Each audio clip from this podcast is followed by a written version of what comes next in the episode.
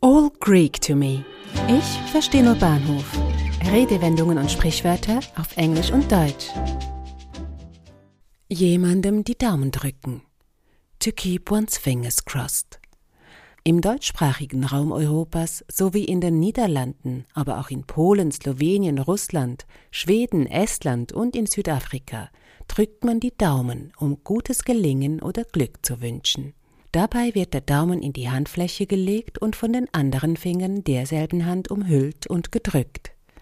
Diese Geste kann man für sich selbst machen oder für jemand anderen. Dabei streckt man die Fäuste in Richtung der Person, der man Glück wünscht und ruft dazu Ich drück dir die Daumen. Doch woher kommt diese Geste und die daraus hervorgegangene Redensart jemandem die Daumen drücken? Und wie kommt es, dass man diese Geste in England oder den USA, aber auch in Frankreich oder Italien nicht versteht? Um sich selbst oder jemand anderen Glück zu wünschen, werden in diesen Ländern die Finger gekreuzt. Dabei werden die Mittelfinger über die jeweiligen Zeigefingern derselben Hand gelegt. Die Redewendung dazu heißt to keep one's fingers crossed. In England we don't squeeze our thumbs in order to wish someone good luck. We cross our fingers instead. In England drücken wir nicht die Daumen, um jemandem Glück zu wünschen. Wir kreuzen unsere Finger. Es gibt je zwei Vermutungen über den Ursprung der Redewendungen, sowohl über die deutsche als auch über die englische. Die Germanen wiesen dem Daumen eine besondere Bedeutung zu.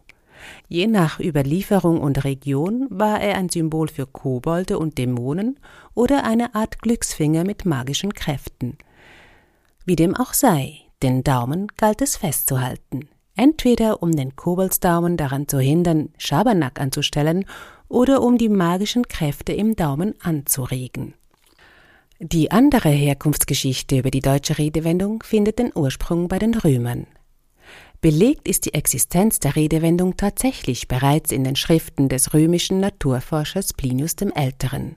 Dieser sammelte naturwissenschaftliches Wissen in der Enzyklopädie Naturalis Historia, in welcher er auf die Redewendung über das Daumendrücken hindeutet.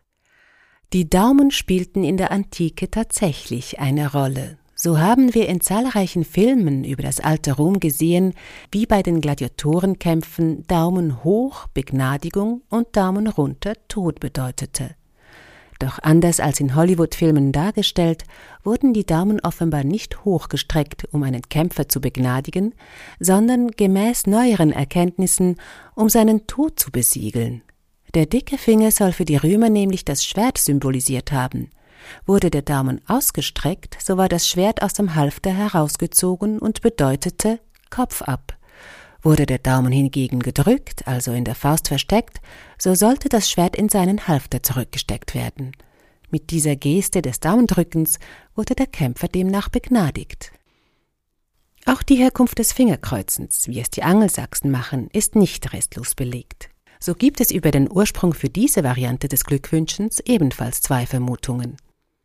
Das Kreuz war bereits in vorchristlichen Zeiten ein starkes Symbol.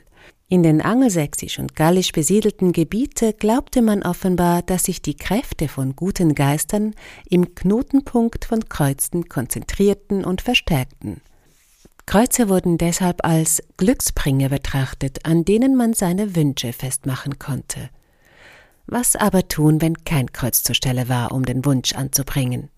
Man erschuf sich ganz einfach eines, indem man den eigenen Zeigefinger mit dem eines anderen kreuzte. Wahrscheinlich wurden mit dieser Geste auch Schwüre und Versprechen besiegelt. Mit der Zeit reichte dann wohl auch die Solo-Variante des Fingerkreuzens aus.